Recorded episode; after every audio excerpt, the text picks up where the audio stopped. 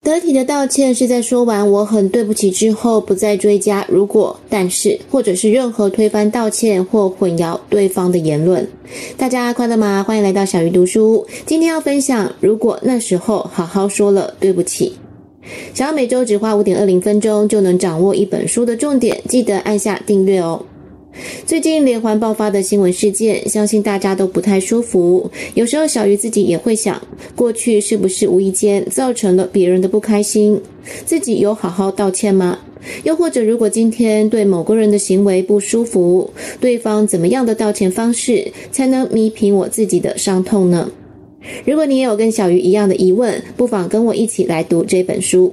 想要知道什么是得体的道歉，不如先问问自己，什么样的道歉让人家觉得最没有诚意？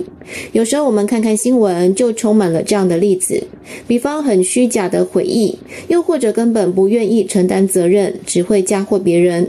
还有许多政治人物、名人或是企业家，常常用一些很狡诈的文字，让人感受不到歉意，反而更生气。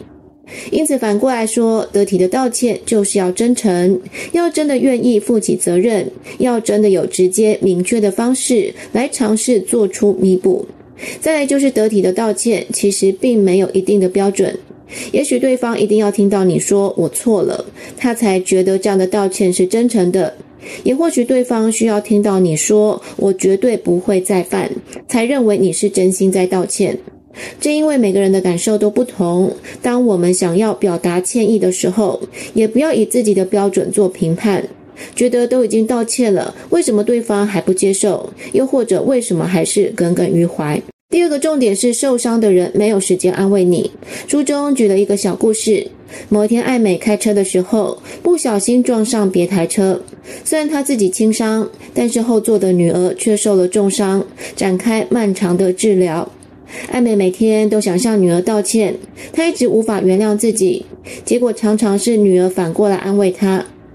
爱美老是说：“要是我重伤，不是你就好，我愿意以一切跟你交换，替你受苦。”渐渐的，女儿也受不了。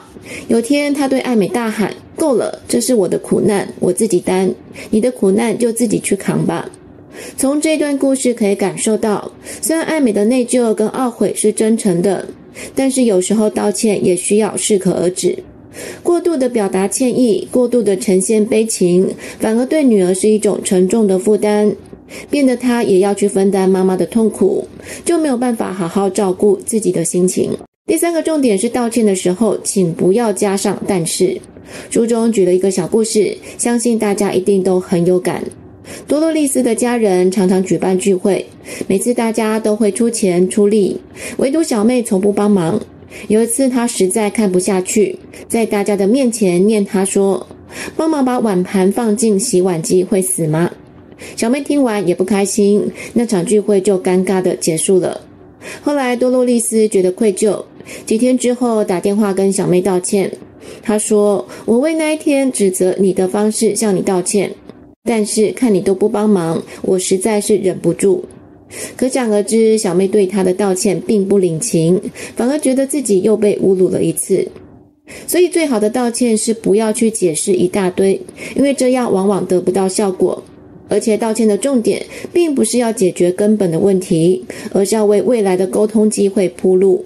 因此，多洛丽丝只要单纯的道歉，比较不会增加小妹的防御心态，甚至可能让她愿意去反省一下自己的行为。最后一个重点是，不要要求对方马上原谅，这让人感觉道歉仿佛是一种交换的筹码，又或者是你觉得对方需要听你道歉，所以你才道歉。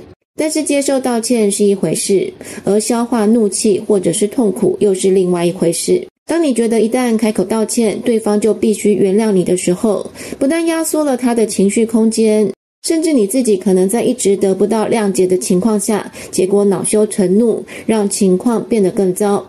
虽然真心的道歉并希望获得对方原谅是可以理解的心情，但是请记得，道歉只是第一步，后续或许还需要一些改善跟弥补，才有可能消弭对方的伤痛，让他重拾对你的信心。因此，道歉之后，请给双方一点时间跟空间。最后复习一下这一集的几个重点：第一个是得体的道歉要真诚，要愿意负起责任；第二个是受伤的人没有时间安慰你；第三是道歉的时候不要加但是，以及第四不要要求对方马上原谅。